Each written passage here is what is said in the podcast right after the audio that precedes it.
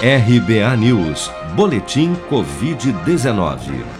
Segundo dados oficiais divulgados pelo Ministério da Saúde na noite desta quinta-feira, 4 de fevereiro, 9.396.293 pessoas já contraíram a Covid-19.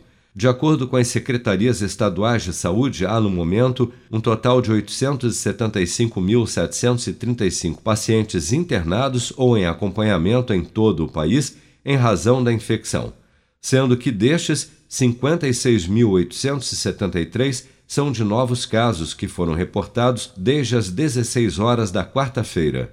Somente nas últimas 24 horas no Brasil foram registrados 1.232 novos óbitos por Covid-19, subindo para 228.795 o total de mortos pela doença até o momento. O balanço do governo aponta ainda que 8.291.763 pessoas já se recuperaram, o que corresponde a mais de 88% do total de infectados desde o início da pandemia. A Prefeitura de São Paulo começou nesta sexta-feira, dia 5, a vacinação dos idosos com mais de 90 anos contra a Covid-19.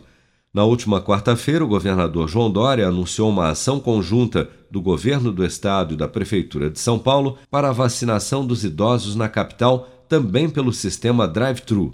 O governo do estado de São Paulo e a Prefeitura da capital, com Bruno Covas, iniciam a vacinação de idosos na capital paulista e montam cinco pontos de drive-thru para vacinação dos idosos aqui na capital, sem que tenham que sair dos seus automóveis. Estes mesmos postos de drive-thru serão mantidos para a vacinação dos idosos com mais de 85 anos a partir do dia 15 de fevereiro.